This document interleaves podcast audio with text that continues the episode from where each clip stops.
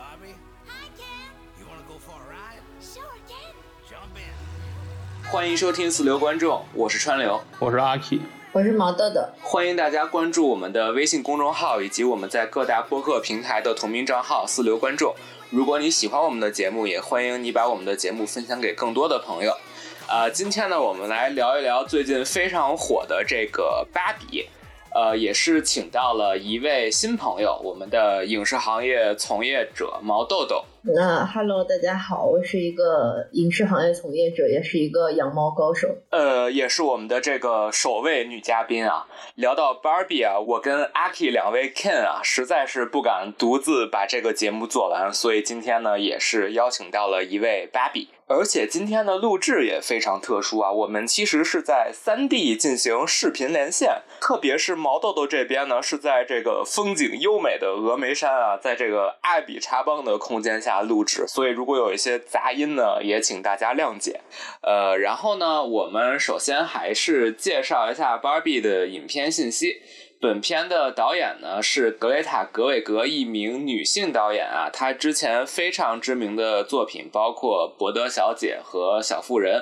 呃，本片的编剧呢也是，其实是一个夫妻档啊，但人家好像没有结婚，就是情侣档吧。但是人家已经有孩子了，就是咱们的导演格雷塔·格韦格和另外一名男性导演诺亚·鲍姆巴赫。啊、他也是这个之前呃《白噪音》和《婚姻故事》的导演。这个婚姻故事好像也是和他们的真实经历有一些关系吗？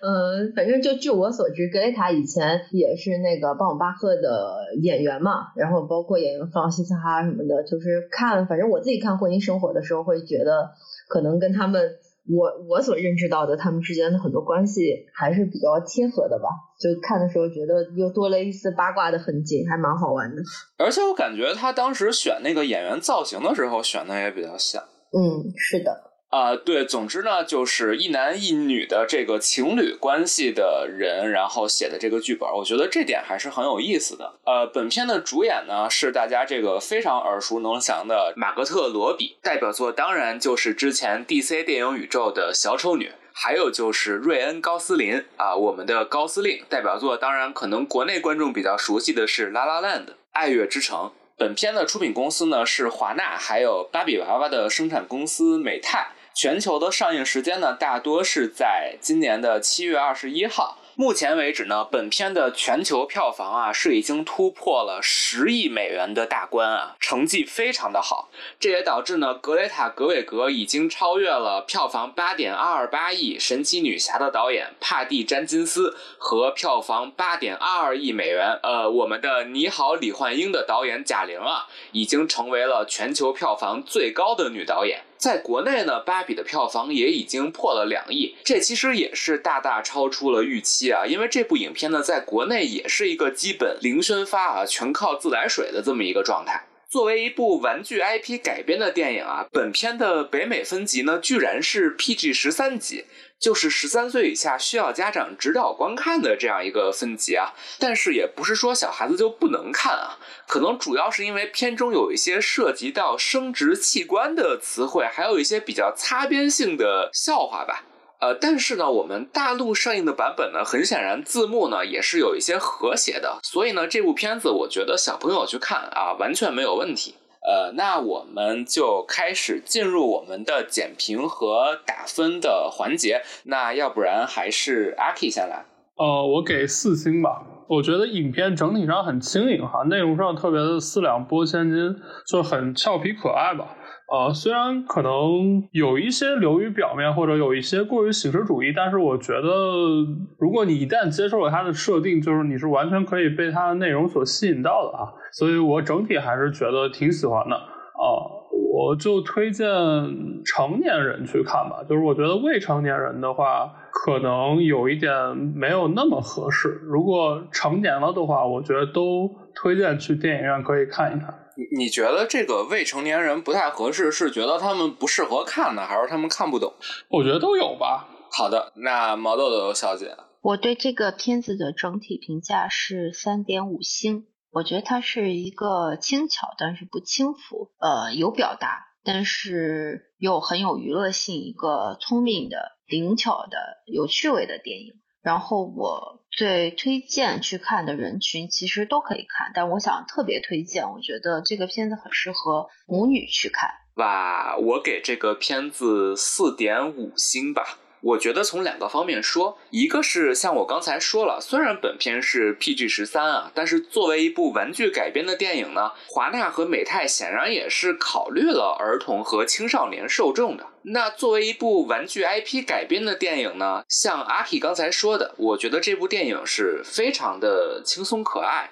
里面也有很多童趣和玩梗的因素吧。它的娱乐性本身非常好，也很好的致敬了芭比这个玩具的 IP。那从严肃的性别讨论的角度来说呢，我觉得作为一部玩具改编的电影呢，它又是一部很好的女性主义的入门教科书。而本片呢，在这个娱乐和严肃的两方面呢，也是做到了一个比较好的平衡。嗯，然后我也觉得这部片子挺适合亲子观看的，特别是我们大陆上映的这个版本，我觉得青少年看，包括小朋友看，其实都挺好的。我觉得这个对于我们的少年儿童去树立一个正确健康的性别意识，包括去认识自己的性别啊和身体啊，这些都是有一个比较积极的影响的。这个也是我们国内的教育里目前比较缺失的一个方面啊。我觉得如果有家长的一个引导的话，真的是很适合亲子一起去观看。那我们之后就进入带剧透的具体分析环节。如果你还没有看这部电影，并且不想被剧透的话呢，就可以先不要听了。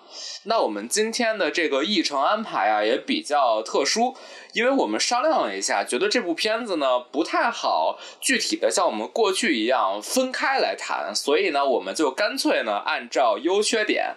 然后呢，我跟阿 K 两位 Ken 呢，先来这个大言不惭的批评一番，我们来说一说缺点。呃，毛豆豆呢来进行一下这个补充或者是反驳。然后之后呢，由毛豆豆来带领我们来说一下优点。呃，那我们就先说一下缺点吧。那要不然我先说吧。我觉得首先呢，要强调一点啊，就是虽然我觉得这个影片有可能我之后列举的一些缺点，但是像我刚才说的，因为这部影片它很轻盈，同时呢，它进行了很多戏谑式的消解，所以呢，如果你从一个喜剧电影或者说是儿童的这种 IP 的角度来说呢，所有的这些缺点可能都并不是什么大缺点，呃，但是呢，因为这部影片它还是有非常严肃向的现实主义的。讨论，所以呢，我们还是从严肃的角度来聊一聊这部片子的缺点。哎，这好像是一个看的那个免责声明啊。但总之吧，我就开始说缺点了。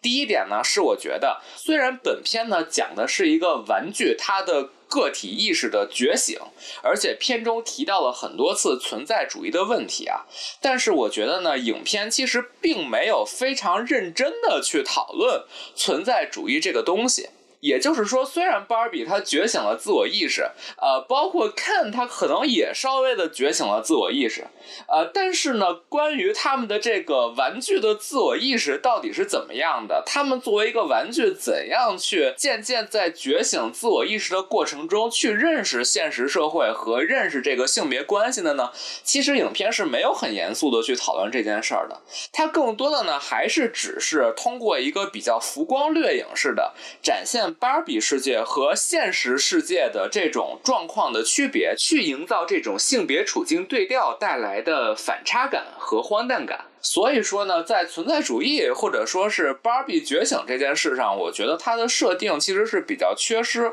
或者说是比较不足的。影片也没有特别具体的去讲怎么这个芭比的自我意识就觉醒了呢？芭比的世界和现实世界有什么区别呢？最后她真正变成一个女人是由什么决定的呢？我觉得这些都没有一个特别完整的阐释吧。或者说，芭比是怎么从一个懵懂的无性别的一个玩具，或者说一个小女孩。成长为一个女人的呢？虽然影片的结尾是落在了她变成了一个女人，但在这点上似乎没有一个特别明确或者清楚的一个展现。哦，对，关于川流所说这个问题啊，其实我也有同感。但是，其实对于存在主义这个问题来讲的话，说实话，我个人去看呃这个片子的时候，我真是没有往这方面想。虽然后来我看到非常多网上对于存在主义和这个影片之间的这个讨论吧，但是我觉得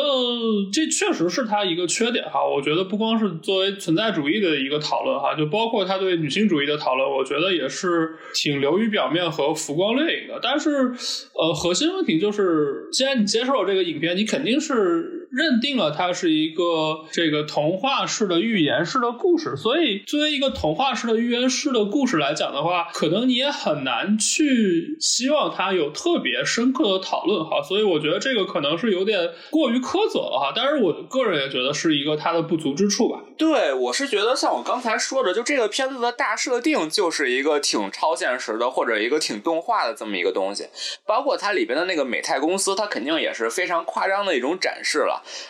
包括它这个穿越逻辑，它也是一个就是硬设定。然后，因为它是一个这种喜剧化的电影，所以说呢，观众确实是不会深究的。但是，我觉得可能问题是在于它片中多次说芭比陷入了一个存在主义危机。就我觉得，你如果只想做这个性别议题的话，你要不然就不要一直提存在主义这个东西。但是片中其实是在不断强调这个东西，但是呢又没有说清楚这个东西，所以我看的时候就觉得有点怪怪的。嗯，我觉得这个东西是，呃，对于我来说，这个片子是非常标准的存在主义女性主义的。但是它需不需要，有没有必要在片中不断的提到存在主义这个概念是另说。但是它的核心其实就是所谓的存在主义，就是存在先于本质嘛。那存在主义女性主义就是说，所谓的女性气质，包括女性的规则应该如何如何，是后天塑造的。女性长期生活在这种被规定成这样一个样子的环境里面，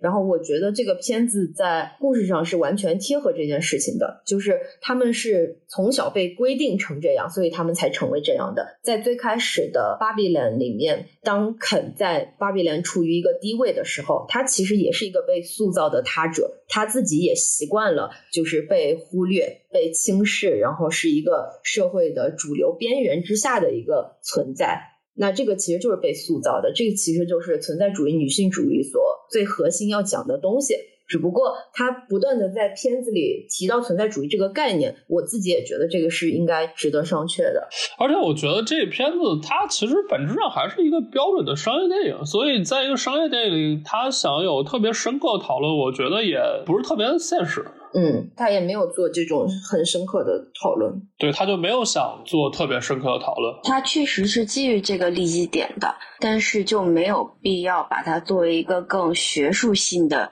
概念，把这个利益点给观众提出来。就是我说的这个存在主义，可能跟存在主义女性主义还不是一个东西。我说的这个存在主义，是它作为一个没有自我意识的玩具，突然有了自我意识，这一点导致了它的存在主义危机。因为影片里是有这个具体的台词的嘛，说芭比陷入了存在主义危机。所以我其实对于这个存在主义表现不足的点，不是说它作为一个性别角度的这个存在主义，是它作为一个玩具有了自我意识这一点的存在主义。因为这个是这个影片的整体的核心设定嘛，就是芭比她因为突然想到了玩具不应该想的事儿，所以她的世界才产生了一个变化。但是影片呢是可能像是毛豆豆说的，在存在主义女性主义这个角度，它表现的很好，它是体现了芭比是怎么一步一步的认识到，哦，原来现实世界的那个性别关系和芭比 world 里是不一样的呀。这个影片做的很好的，但是呢，它没有做好的是，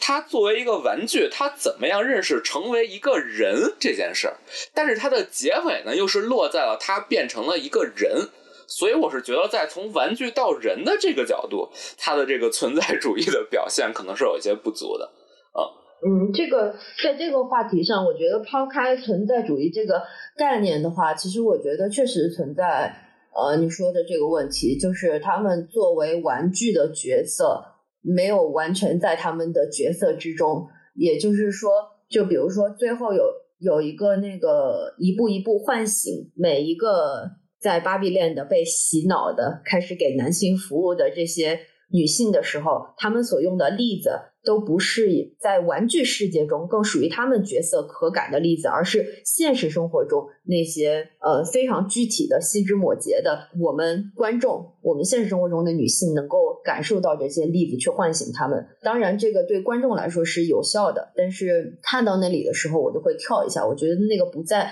这些所谓的玩具的逻辑中。对，就这些到底是不是芭比 World 的这些玩具们能够理解的一套逻辑？我觉得这个我是有一些疑问的。呃，还有一个更严重的问题，就是片中的设定其实是这个经典芭比啊，就是马格特罗比，她其实是一个自我意识觉醒的唯一的玩具，所以呢，她才要离开 Barbie World 去解决这个问题，让她的生活回到常态。而其他的 Barbie 和 Ken，包括 Allen，他们的生活都是非常 fancy 的一个玩具的这种呃运行逻辑。但是呢，你会发现呢，之后像是刚才毛豆豆说的，像是那场给所有的这个女性芭比反洗脑的戏，那他们的反洗脑是不是意味着这些玩具的自我意识觉醒呢？其实这个影片是没有去讲这件事儿的。还有一点更重要的，就是也是我想说的第二点，就是关于 Ken，呃，特指瑞恩·高斯林的这只 Ken。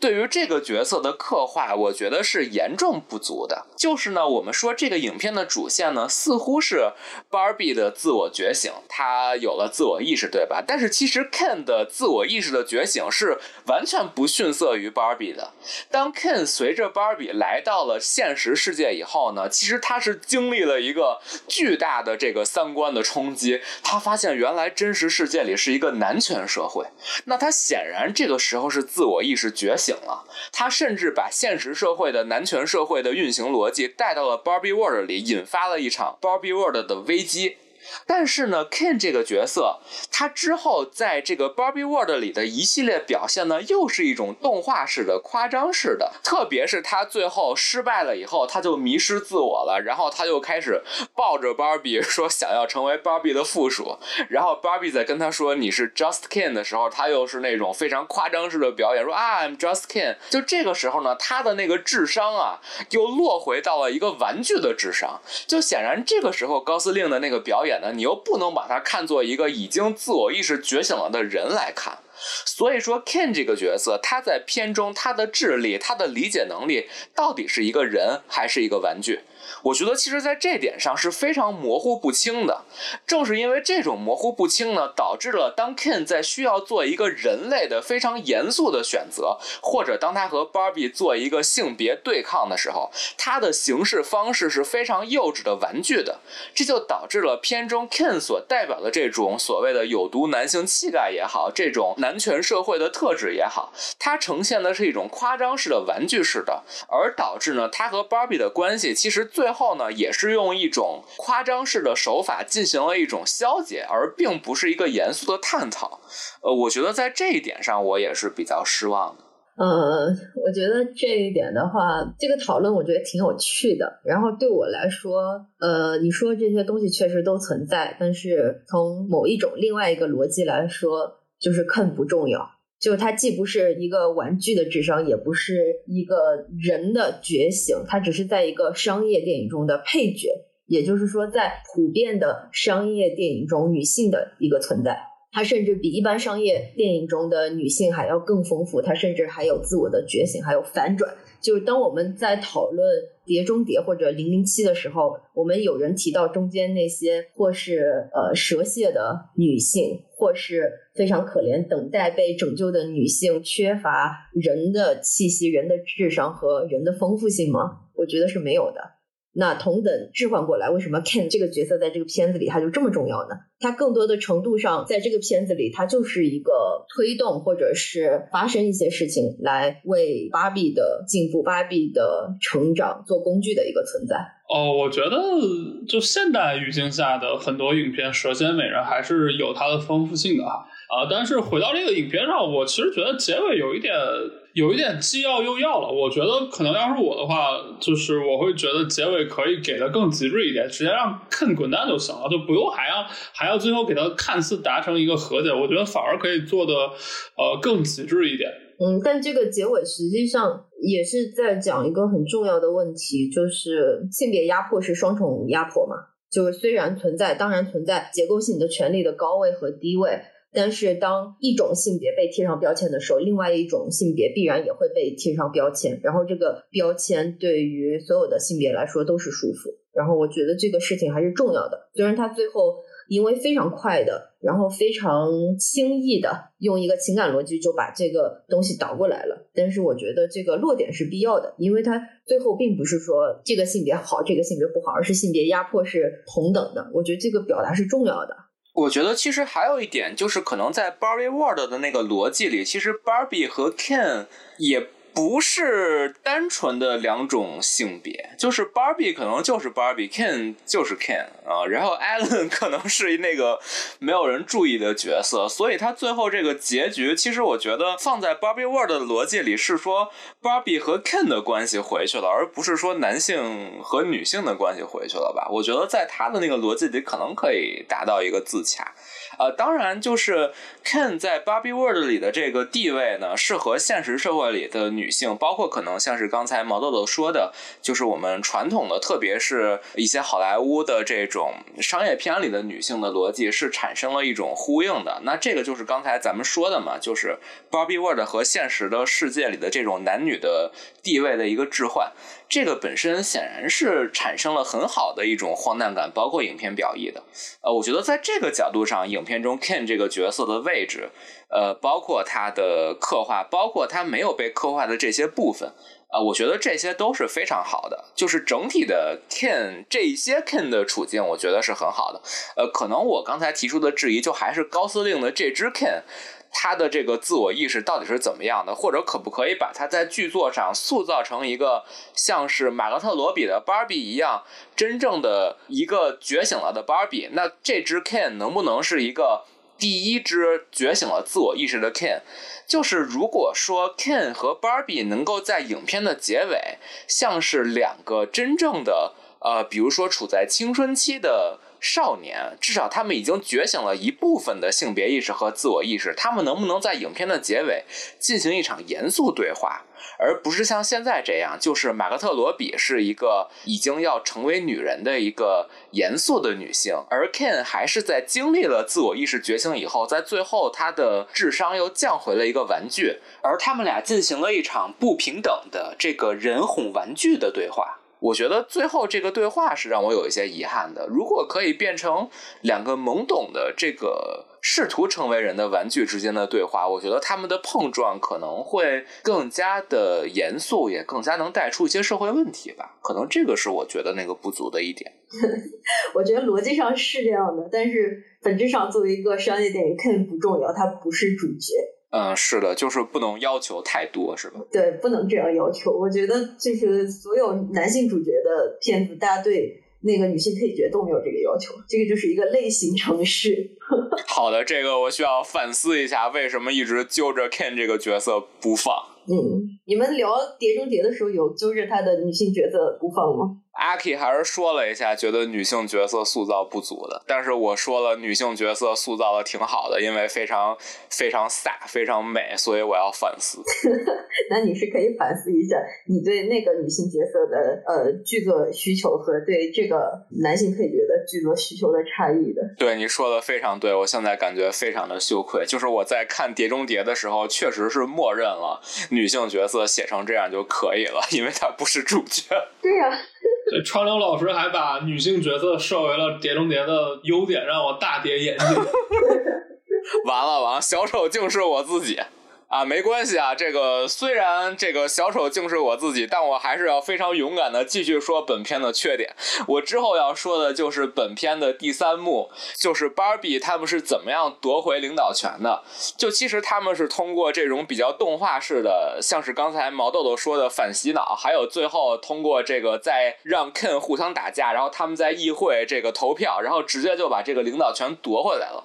但我感觉呢，这个高潮的设定是有。有点太过儿童化和儿戏了。我觉得呢，在现实社会中，之所以男性和女性会产生这种性别上的不平等啊，有一个非常非常重要的原因，就是体力原因。呃，也就是说呢，现实社会中的女性是时刻面临着遭受这个男性的暴力和性暴力的这样的一种危险的。啊，当然片中也有一场戏，就是当这个 Barbie 和 Ken 穿越到现实社会以后，呃，这个 Ken 说我觉得没有感受到任何威胁，然后 Barbie 说我觉得四处的男性的眼光充满了威胁，这是作为一个梗给跳过去了。但是在 Barbie 回到 Barbie World，然后和 Ken 吵架的时候呢，Ken 表现的很愤怒，但是我觉得这如果是现实社会的逻辑的话，他可能直接就冲上去打 Barbie 了。这也就是为什么很多人说片中的 Ken 是一个普信男，但我觉得他其实已经很好了的一个点，就是其实这个 Ken 的设定，我觉得已经非常给男性面子了。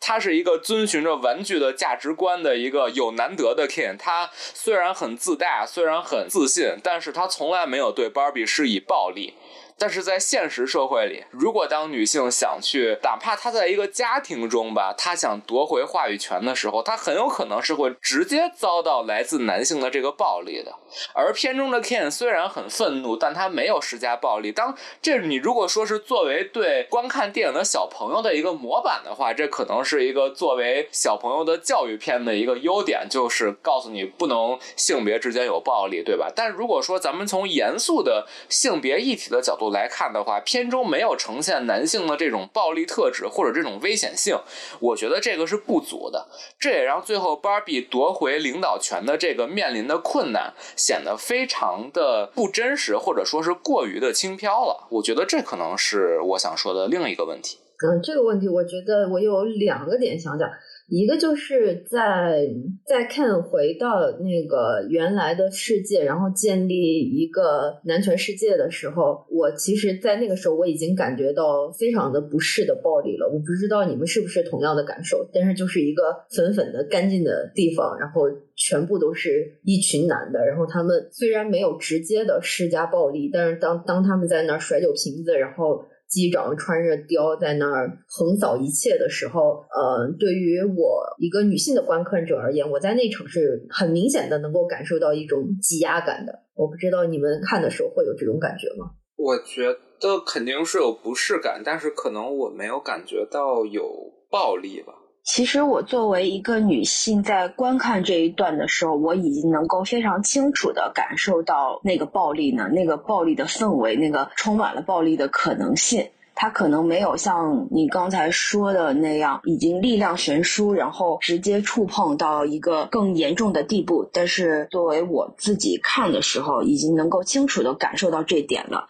我觉得它作为放在这样一个电影这样一个段落中，已经是适宜的了。如果它再过，那就会更难受了。呃，是的，但是我觉得呢，它可能主要的没有讨论到的一点是，它虽然体现了女性在性别关系里的那个弱势地位，但它没有给出一个解决方案啊。当然，你从另一点来说，你去要求芭比电影来给出一个解决方案，这可能有一点也是过于苛求了。但是，我是觉得现实社会里的女性，她想要找回自己的权利，她想要平权，她显然是不能像片中的芭比们这样，通过这种简单的手段，然后通过一个投票。就夺回来了，但是影片呢，很轻易的给了芭比们这个胜利。我觉得这是把现实生活中女性们争取女性权益的难度，给它过于的简单化，或者是把这个现实社会里女性们为了她们的权利所付出的努力去消解掉了。嗯，这可能是我觉得他表现的这个夺取领导权的这个简单，导致他去没有深入的探讨这个女性夺回自己权益的这种困难。我觉得这可能是作为一部有现实主义的这种表意野心的电影，嗯，它让我觉得有点失望的一点，或者他的不足。然后呢，下一点就是我还想说关于艾伦这个角色和他的表意。其实我觉得可能我首先觉得艾伦这个角色很可爱啊，而且我觉得艾伦这个角色也是有一个比较明显的指代的，就是我觉得艾伦是比较明显的指代了 LGBT 群体的，这是我个人的一个看法，不知道两位有没有跟我一样的意见？嗯，是的。它既不属于 Barbie 女性，也不属于 Ken 男性，它就是一个被边缘、被忽略。然后只有那么独独的一个的一个存在，嗯，而且另外一个角度，Alan 可能作为一个就是至少在 Barbie World 的性别男性吧，他并不是像 Ken 一样，而他是站在 Barbie 这边的。我觉得这个也是有他的这种表意的啊，就我们说的姐妹嘛。但是呢，我觉得就是 Alan 这个角色，他的处境是不是有更多发掘的可能性呢？因为有一点我看着非常不适啊，就是在影片结尾的时候，就是 Barbie 说 Barbie 很重要，Ken 说 Ken 也很重要，这时候 Allen 自己说了一句，就是 Allen 也重要，但没有人理他。就是它是一个那种喜剧梗啊，当然你也可以说它暗示了 LGBT 在目前受到的关注还是不足的，但我总之是觉得 Allen 的角色最后的这个落点让我觉得，嗯，就是不是他最后就还是一个小丑的这样一个形象落了？我觉得这是不是让我有点不满足？我觉得是不是有更多的可能性呢？嗯，就是色彩人物插科打诨的就顺道落了，对吧？对，他在片中还是一个那种搞笑的一个梗吧，作为一个梗存在，因为它确实是一个就是只生产了一次，然后就没有再被生产的玩具。但是我觉得在性别表达上，如果艾伦有更多的戏份的话，可能我会觉得更有意思。包括现实里的 LGBT，我觉得现在也不是一个像艾伦一样完全失语的状态吧。那你既然给了他这种多义性的表意的话，呃，是不是有更多的可能性让他呈现一个现实生活里同样的一个状态，或者让他也有更多的发生的空间呢？我觉得这可能是《芭比二》里可以做的啊，我们期待着。就是我觉得这其实可能是一个比较有代表性的问题哈，就不光是 Alan 这个角色的设置啊，就是这个电影整体是一个特别政治正确的电影哈，它会包容了非常多的社会议题啊。虽然它是主题肯定是性别议题，但在性别议题之下，它其实有特别多的社会议题啊，就包括可能我本来是想单拎出来说，但是我觉得可以现在就把它展开来谈啊。就比如说你可能觉得 LGBT 这个社会议题它没有做充分，那与此同时。是就是我个人觉得这个片子是有非常明确对消费主义的讽刺或者对消费主义的这个讨论的，但是其实也是跟 Alan 这个角色一样，就是需要他出来插科打诨一下的时候把它拿出来，然后不需要他的时候就把它放回去。但其实他没有一个完整的系统性的对他的讽刺和讨论，所以。呃，类似这样的问题，其实在这个片子不是一处两处，可能都挺多的。就是它的政治正确包含在整个影片当中，但它受制于它的篇幅所限，也受制于它电影本身。我刚才说了嘛，它还是一个特别标准的商业电影，所以你很难要求它在一个影片当中把它所触碰到的社会议题都有一个特别深刻的讨论。呃，这其实我觉得很难去称之为说它的一个缺点和一个优点吧。但确实可能是它的一个比较。比较明显的不足，或者至少可能没有办法让我们这样的观众足够满意的地方吧。我其实都没太看出来，他这片子里有对消费主义的讽刺是吗？批判或者是讽刺啊，这个很明显，我感觉就是那个美泰公司自己的老板还说了一句，他说啊，我们做这个形象不是为了赚钱，其实你以为我们只是为了赚钱吗？哦，他当然是为了赚钱啊！但是他总是用一种我不是为了赚钱，我是在给你塑造情怀、塑造梦想的一个这个给你造梦。但与此同时，其实是赚你的钱。这就跟里边那个 Ken 去找工作嘛，然后他就说说，哎，你们这儿已经不是父权制了嘛？他说啊，我们表面是不这么说，但其实我们是更加父权制的啊。啊，我觉得这个片子对所谓对消费主义的讽刺，就是一种标准的先抑后扬。它最终始终还是这个公司的一个定制的片子。包括啊，我觉得很有趣的就是，我是跟两个不是本行业的朋友一起去看的，然后看完之后出来，他俩都说好好看呢，都想去买个芭比了。我觉得这个片子的呃明显要达到的效果，就是一个鼓励消费的效果。包括我在后面也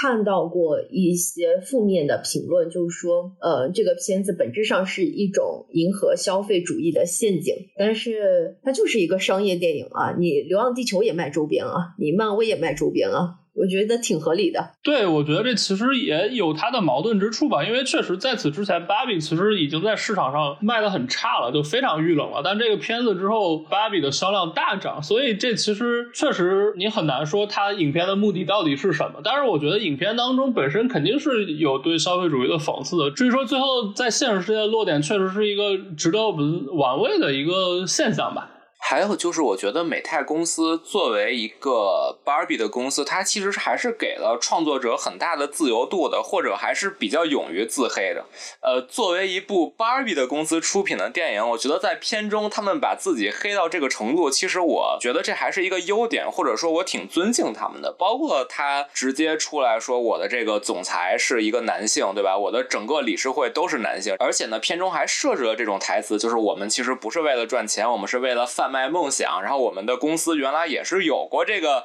女性的 CEO 的。我觉得这些台词能够做到这儿，其实，嗯，在我看来还是尊重大于质疑吧。就毕竟人家就是要卖芭比娃娃赚钱的公司，他们自己 IP 的电影，你又怎么能去要求人家彻底的骂自己的公司呢？这个好像也是有点太苛求了，而且我觉得 Barbie 的这个成功啊，我特别想让咱们的这个搞电影审查的人来看一看这个电影的盛况。就是你一个玩具公司，如果想要卖你的玩具，其实可能你恰恰自黑会让你的销量更好，对吧？所以说呢，不要怕我们的导演去拍一些社会题材的片子，天天不让他们过审啊！你只有真正的敢于揭露这个社会的这个黑暗面啊，让大家更多的看到这样的电影，我们的群众才会哎对我们的社会更加的有信心。我觉得是这样的。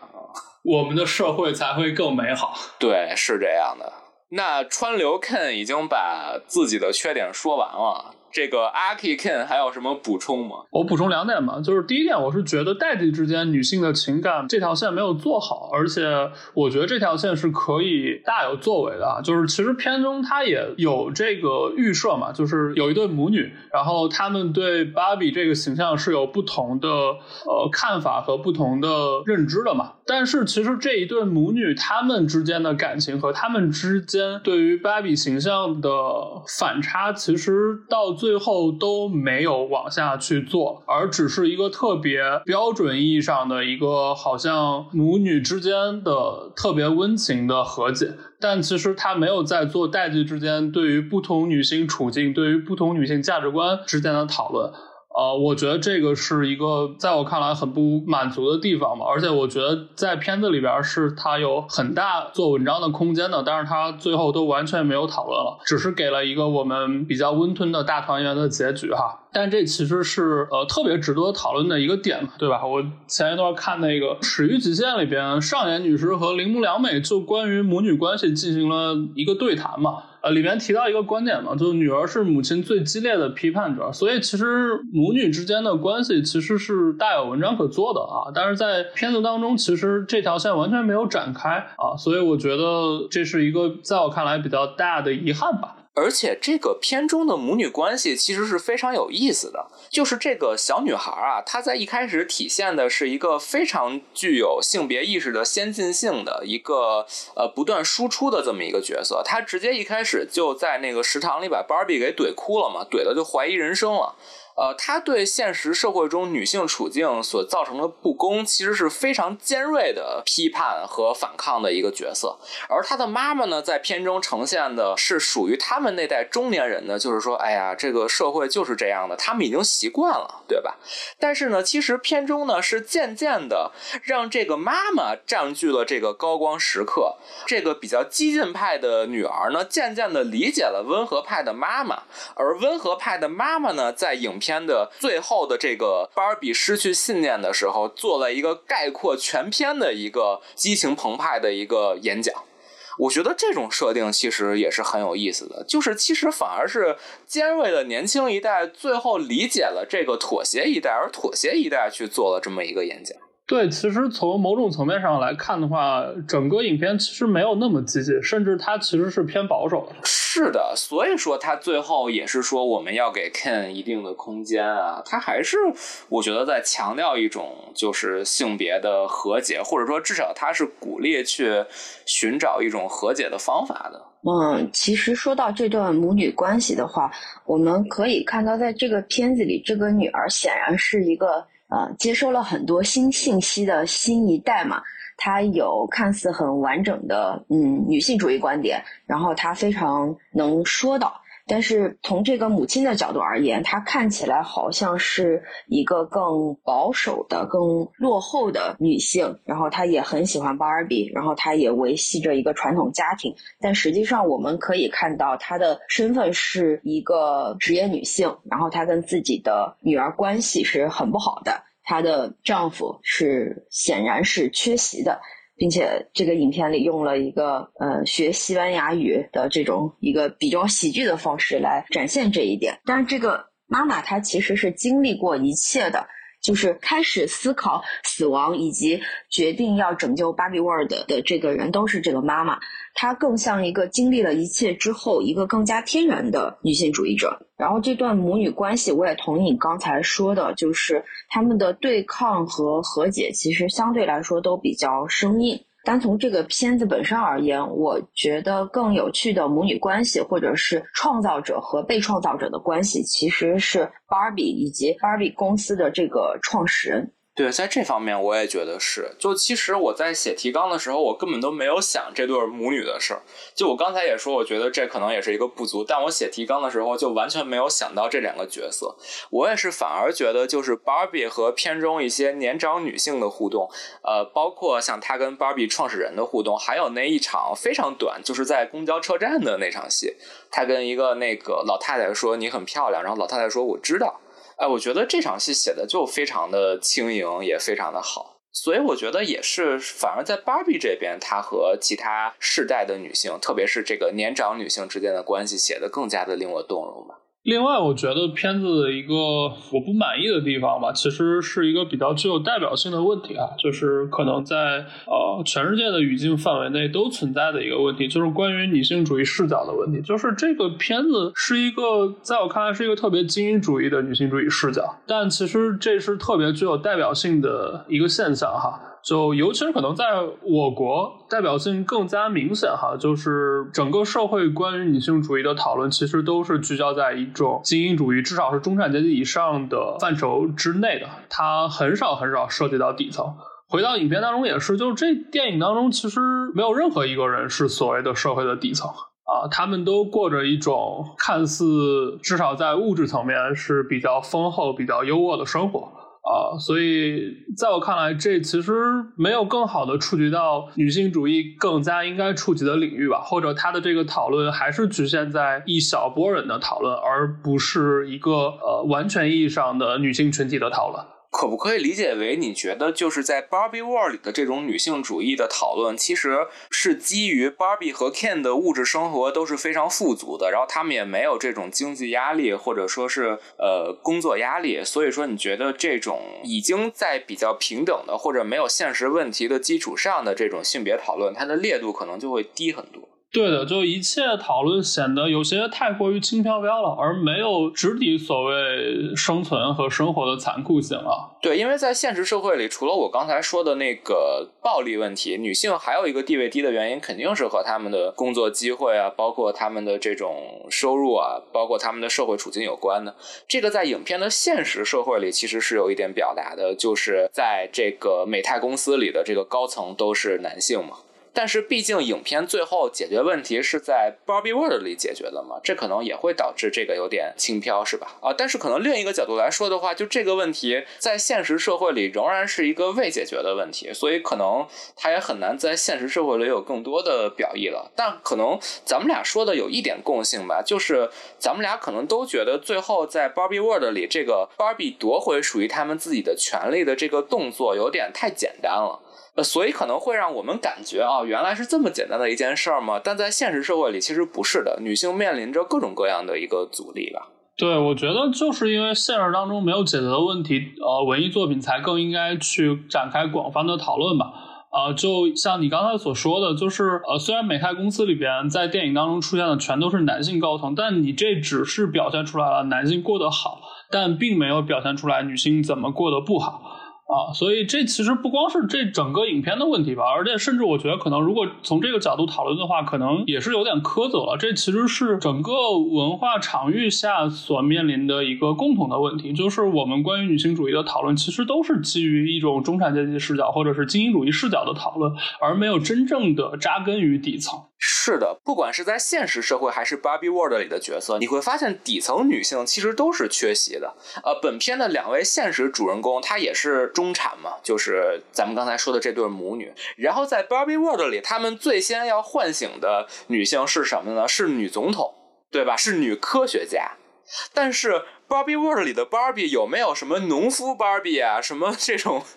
对吧？这个性工作者 Barbie，她肯定是没有的嘛。但是其实，在现实生活里，越是底层的女性，她们所遭遇的这个性别问题，其实就越严峻嘛。这点上，她确实是缺少话语权的。在电影里也是如此，即使是在 Barbie World 里，他们的玩偶也卖不好，所以也没有他们的玩偶出现。这真的是一个放到现实生活里看的话，是一个非常 紧迫而且有现实意义的问题。阿 K 老师说的这个确实是一个很大的问题啊。就是当我们在讨论到女性主义的时候，不论是理论上还是实际讨论的我们的这些话题上，其实更大程度上还是在讨论城市生活中有知识文化的职业女性的困境。但是，其实真正底层的、真正最需要女性主义的人，他们反而是无法被触达到的。嗯，不过我现在这几年开始逐渐发现，就是随着那个短视频啊，然后各种信息的更多的发展，其实很多我们这些缺位的、没有被看到的底层女性，她们好像也开始可以通过一个小小的手机屏幕去接触到、去看到更多的信息和讨论。那这些信息可能是在精英层面的女性主义讨论中是非常的不完善的、非常偏颇的，甚至非常泄愤的。但是对他们来说，仍然存在一种被看到、被讨论的意义。然后，另外就是在某种程度上而言，其实，在阶级之外，我相信女性还是在共享着一些困境的。就比如说《芭比》里面最传播率最广的那一段台词嘛。就是那个激情澎湃的那个演讲嘛？对，那个演讲，那个演讲，实际上他说出来的时候，我挺难受的。我觉得有点硬顶，就是好像突然之间我要来的是一个演讲，是一个脱口秀一样的东西。但是我看这个片子是在呃我的老家一个五线的小城市，然后那个厅也很小，然后去的人也不是很多。在他念这一段台词的时候，我身后的有一个女孩，然后。就在大哭，就是在他那个那个大哭中，我能够感觉到她作为一个生活在无线城市、一个很普通的女青年，她的那种被看到，然后这种被看到是非常可贵的，特别是对于中国观众来说，虽然说理论书籍和网络空间里面的讨论好像已经很多了，但是也许对他们来说，这是第一次。出现在一个这么广泛受众的一个院线的商业电影里面，在这样的一个环境中被看到，然后那一瞬间我原谅了这一段台词的突兀，我觉得它还是有它的意义在的。或者说，作为一部商业电影，这个可能也是 Barbie 的很大的一个价值，就是让更多地方的女性有机会看到这样的一种表达。而且它还是一个糖衣炮弹的形式，就至少它也是有娱乐性的，也比较容易被人接受吧。它显然是比那些理论书籍也好，或者严肃讨论也好，更容易被大众所接受到的一种传播形式吧。嗯，是的，就是我们在讨论它的时候，肯定会有很多，就比如说他没有讨论到阶级问题，他避开了。呃，很重要的容貌焦虑的部分，它对有些人来说，它的尺度可能轻了；对有些人来说，又太隔靴搔痒了，显得描述的特别浅薄。但是，当我真正坐在那个现实生活中的影厅中，看到那个女孩的状态的时候，我就觉得，就是它它是有意义的，而且不是说这个女孩看到了一种理论，这个电影让她看到了一种理论，而是这个电影让这个女孩自己被看到。然后那个感觉在我们真正的现实生活中是非常的珍贵的。我觉得《芭比》作为一个商业电影，它能够做到这种概念的情绪补给，已经是非常的好的了。那毛豆豆还有什么缺点要补充的吗？就是我觉得，呃，如果非要说，因为不管是女性主义还是那个女性主义中隐藏的各种阶级问题啊、社会问题啊之类的，它确实没有办法方方面面都讲到。它作为一个两个小时的商业电影，它肯定是只能讲到一部分。我能接受它有很多地方说不到，这是一定的。它不可能什么都说完，它又不是女性主义巨著、女性主义史。但是，呃，我觉得那个。身材焦虑这件事情其实是应该提到的，作为一个芭比电影，因为你就是一个芭比的电影，然后芭比最重要的带来的女性困境，我觉得就是容貌焦虑和身材焦虑，然后这一点在这个片子里就是草草的是略过去的，但我觉得这个是他真的应该说的。他片子里有一个那个胖芭比嘛，然后但是大家好像并没有把身材这件事儿放在心上，就完全没有人提身材这件事儿。哦，但是那个小女孩在反驳芭比的时候说了一下。就是它的那个造型是会让现实生活中的女性感到焦虑。是的，我相信在现实生活中，这些胖芭比的销量也是非常少的吧。所以说呢，总之我们刚才说的这些，就是片中对于很多现实生活中的问题，它可能是以一种比较理想化的形式给它带过去了。但是这些在现实生活中仍然是一个问题，我们要关注。我们在这儿说呢，也是呼吁大家去关注这些问题。但是作为一部商业片的话，可能我们也都觉得 Barbie 在自己的领域已经做的不错了，是吧？那我们之后要不然就进入优点环节。那这次由毛豆豆来先说一下优点。嗯，其实刚才已经提到很多嘛。我觉得第一个肯定我们必须要讨论的就是这个表意的问题，就是我觉得被看到的意义是非常的重要的。然后性别讨论本身是非常艰难的，包括我在现实生活中跟朋友们讨论这个电影的时候，我能感觉到性别讨论的艰难，因为它和讨论者贴得太近了，每个人都有一个性别。然后一旦讨论到性别问题，好像很容易和自身产生联想，然后产生一些上头或者是抵触。所以我觉得性别讨论是非常非常难的。但是在这样一个空间中，在这样一个非常争议性的状态中，我觉得他已经做出来一个，不管从商业角度还是从舆论角度，都已经足够的聪明。也许有人将它称之为鸡贼。但是我觉得是一个足够聪明的尺度，然后让男性不至于觉得过于被冒犯，然后让女性也能有部分充足的被看到。这个可能也就是我在一开始说的，呃，阿 K 刚才也说了，就是我觉得这部片子整体的基调还是很轻盈的。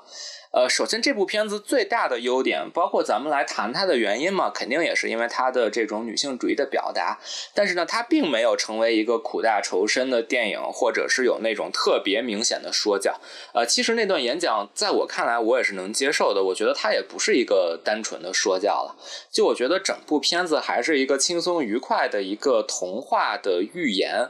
呃，而且它也是很简单易懂的，它是非常直观的用两个世界的差异去体现了这种我们现实生活里女性处境的荒诞感。我觉得这个就是小朋友看也能体会到这种讽刺，哪怕你是一个那种咱们所谓的普信男，你之前从来没有思考过这种性别的差异，那至少你在看到这个片子的时候，你会觉得被冒犯。为什么你会觉得被冒犯？是因为片中呈现的这种芭比的弱势，这种讽刺，它就是让你破防了吗？说白了，它呈现的就是一个社会现实，它用一种夸张的手法，让所有人都能感受到我们现实社会中的这种荒诞。所以，我觉得它这种寓言式的展现是确实是非常成功的一个优点，而且它所产生的这些社会讨论，当然也是非常有意义的。这也是为什么我们要来讨论这个电影的一个原因吧。呃，第二点就是，我觉得这个片子在制作上真的让我觉得非常的可爱。就是，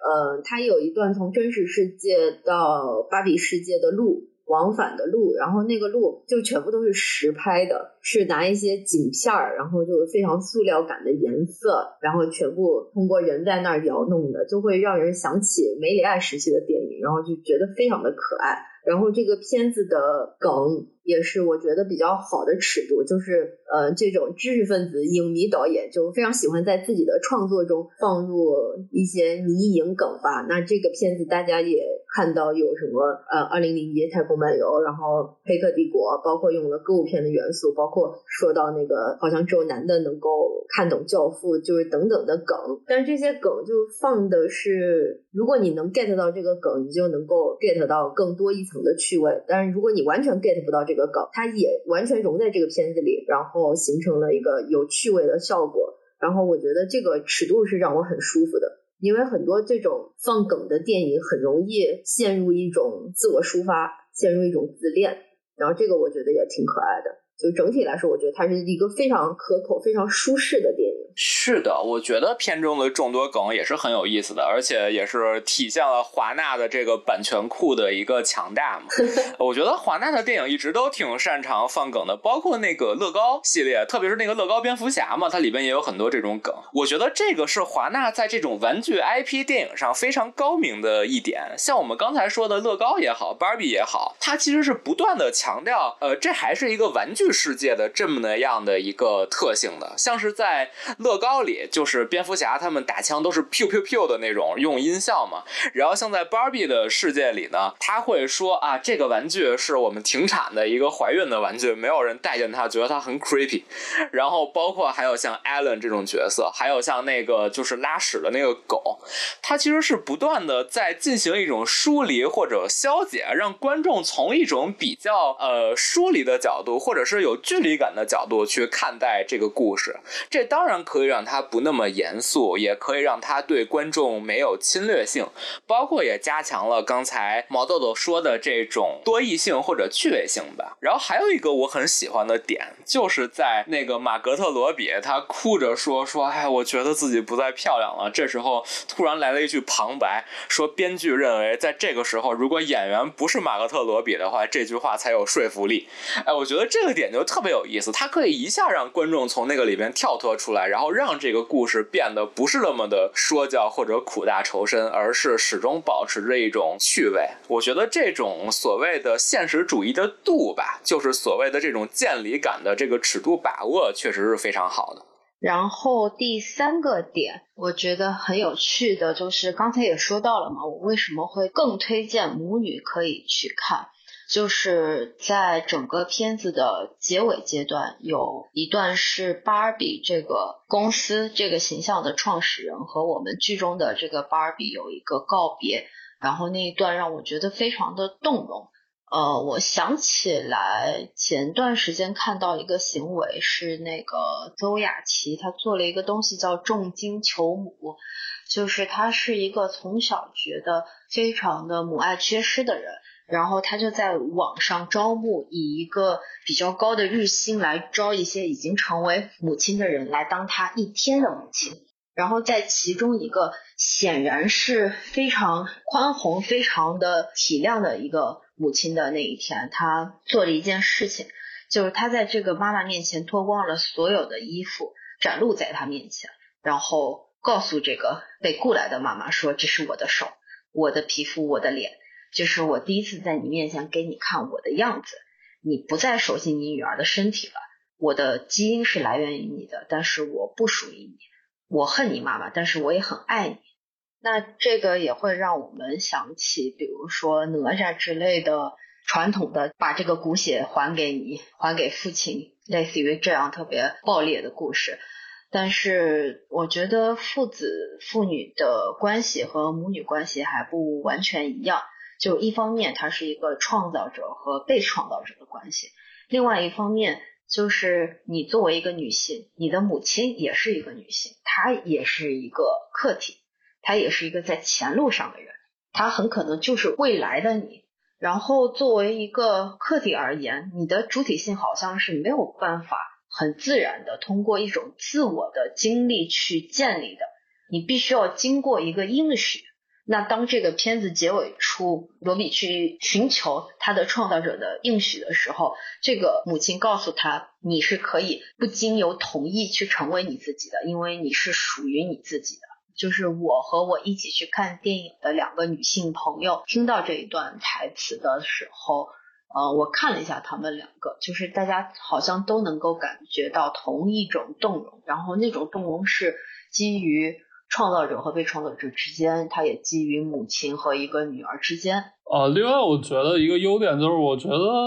片子的结构其实或者是它故事的推进，我觉得还挺巧妙的吧。就是它通过故事的推进，把整个女性主义运动发展的过程给融入到了片子的叙事当中哈。然后包括其实一开始巴比伦的它其实是一个母系社会嘛，这可能也映射了或者映照了我们人类社会最初始的阶段哈。然后后来变成了一个父系社会，然后最后达成了或者是达成了某。某种愿景吧，就是一个平等的社会关系哈。然后就像毛豆豆刚才所说的，他最后的落点其实也是落在呃，真正的女性主义其实不是在讲女性本身哈，是在讲平等啊，是在讲自由哈。这也是整个其实我们女性主义发展的三个历程嘛。然后从自我意识的觉醒到争取自己的权利，到争取所有人类的平等哈。所以我觉得它故事的推进和整个女性运动的发展有一个相互的映照，这一点我觉得还挺好玩，挺有意思的。嗯。就是它作为一个预言，它还是有很强的指代性的。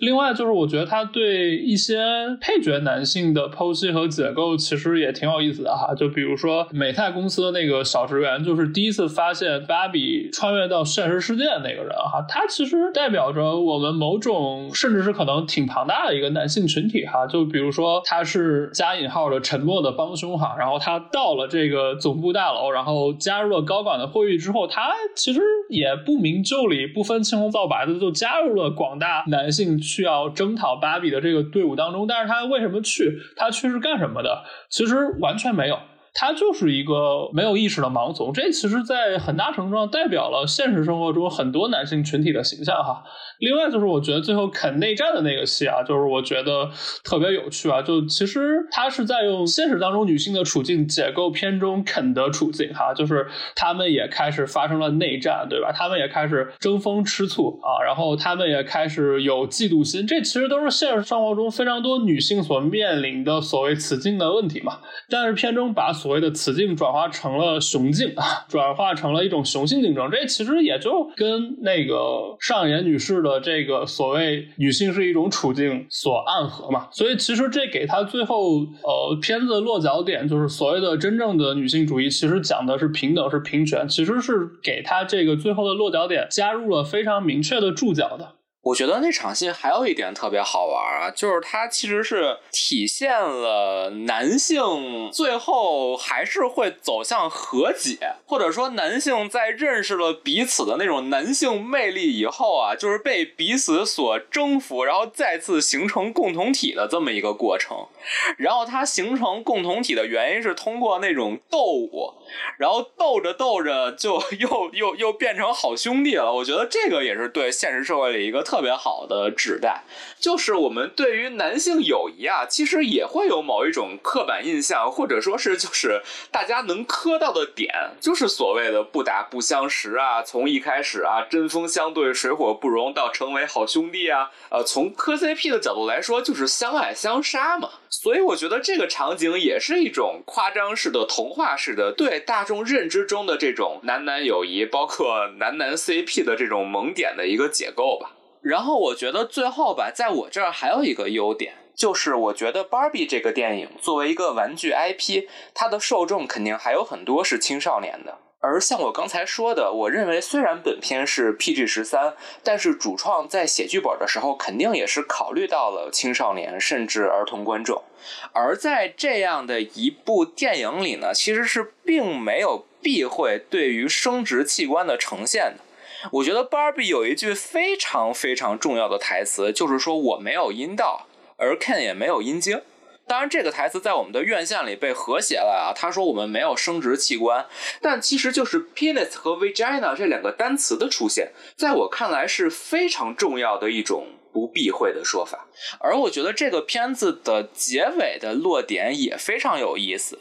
就是 Barbie 她成为女人以后，她去做的一个非常重要的事儿。我们会以为她可能是去求职了，对吧？她穿的非常的正式，但其实她是去看她的妇科医生。呃，我觉得这个就是芭比从芭比到人的一个过程，就是芭比世界所面临的那些问题。我们刚才在缺点说，就是他们的性别问题非常的童话，他们的 Ken 也没有暴力，但这可能是因为在芭比世界里，芭比和 Ken 是都没有生殖系统的，他们是没有激素的。所以 Ken 呢可能也不那么暴力，对吧？而 Barbie 可能也并不知道什么叫做雌竞。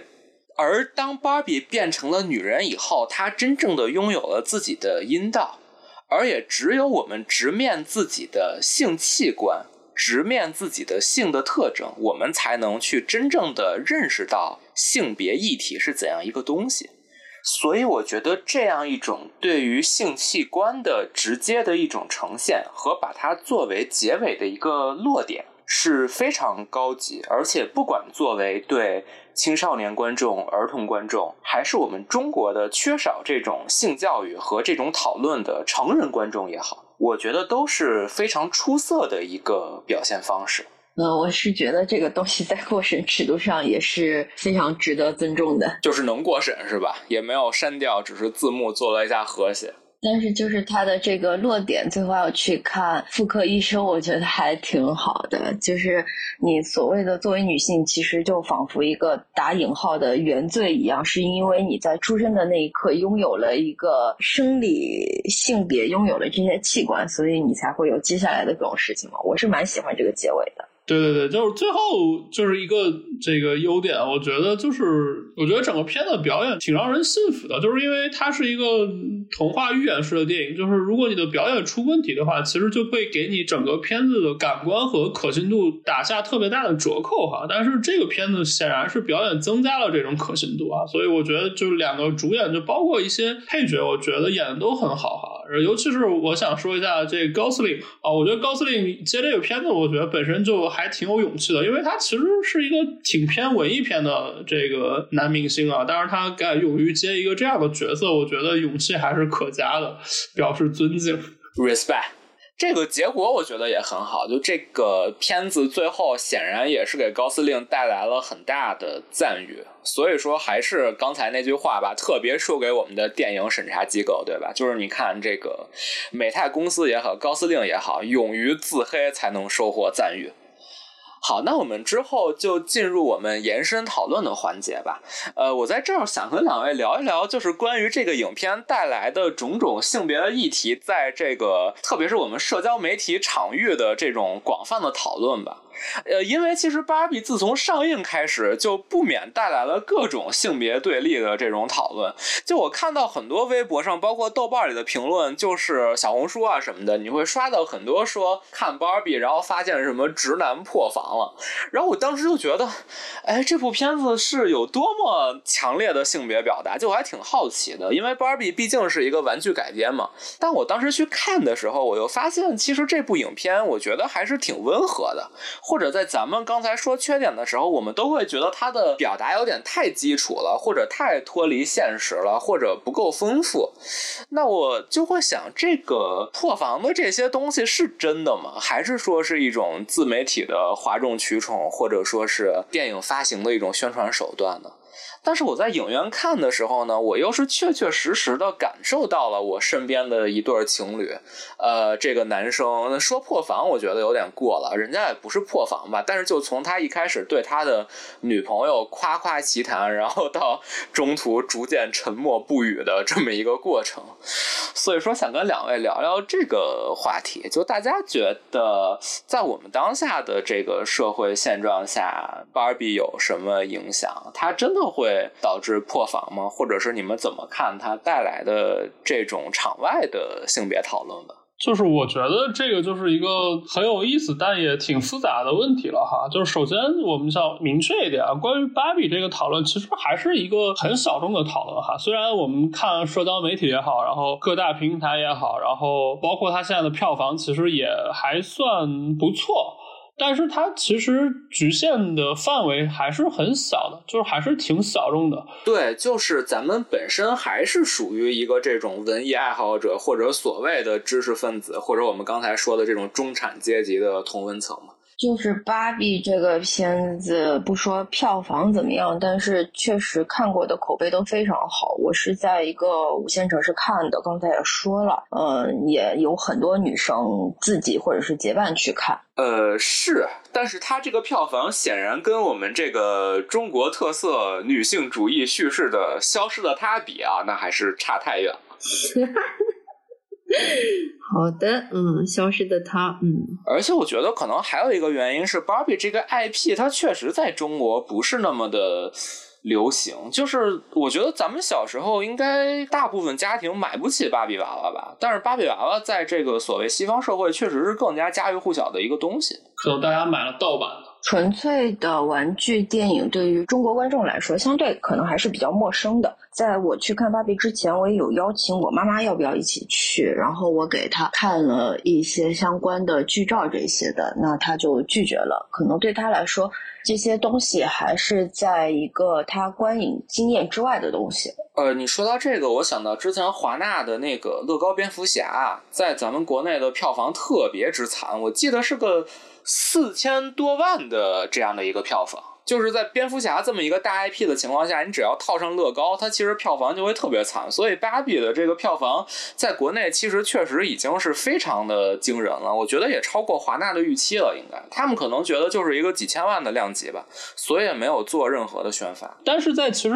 小众群体里边，还是要进行一个细分哈。虽然像刚才这个毛豆豆所说啊，很多这个三四线、四五线城市的年轻观众也都涌入了电影院，但首先。强调一点，就是他还是年轻观众，就是因为我看这个电影也是在一个三线城市的影院看的，影院当中所有的观众全是年轻人哈，就是我应该是没有看到超过三十五岁以上的人啊，甚至我觉得超过三十岁的都没有哈。呃，这儿我要说啊，我是在一线城市北京的环球影城的电影院看的，我那场的我的直观感受也是这部电影的女性观众比我最近看的其他几部电影的都要多，就是单独的女性和和闺蜜来的女性是很多的。单独的男性只有我和另外一个男性，然后剩下的就是一些情侣，而且观众的年龄也都非常小啊，我感觉就都是二十多岁已经顶天了，就我已经算的年龄大的，还有很多什么初高中生什么的。对，我觉得主要的观影群体应该是以在校大学生为最多啊。从这个层面上来看，它其实还是挺小众。但是在小众里边，我们其实它又得细分。就比如说，他只是一个普通的大学生，然后他其实之前也没有，尤其是如果他是一个男性的话，他之前也没有接触过太多关于女性主义的作品，他平时也没有思考这事儿。然后他就是看了一些宣传啊，好像这觉得这电影挺热的，或者是他是陪女朋友去看的，那他去看了这个电影之后，可能会有一些觉得被冒犯吧。我觉得这个事情很正常，但是又有一个很好玩的现象啊，就比如说我们刚才的打分，对吧？然后川流老师这个是给《碟中谍》里边的女性形象加分的人，然后他打了最高的分，然后毛豆豆作为一个女性，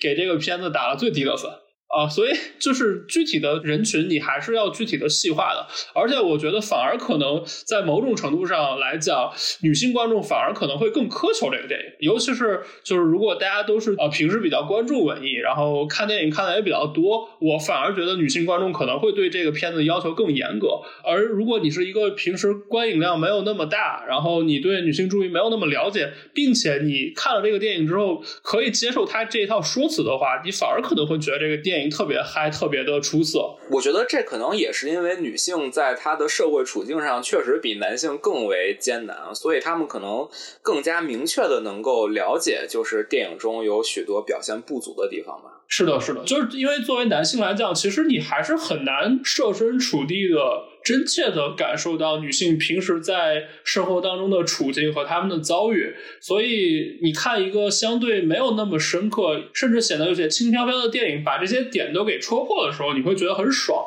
但是一个真正遭受过社会的压迫、社会权力结构的不公，造成了对他们生活影响的女性来讲，她去看这个电影的话，她反而可能会觉得一切都显得太轻飘飘了。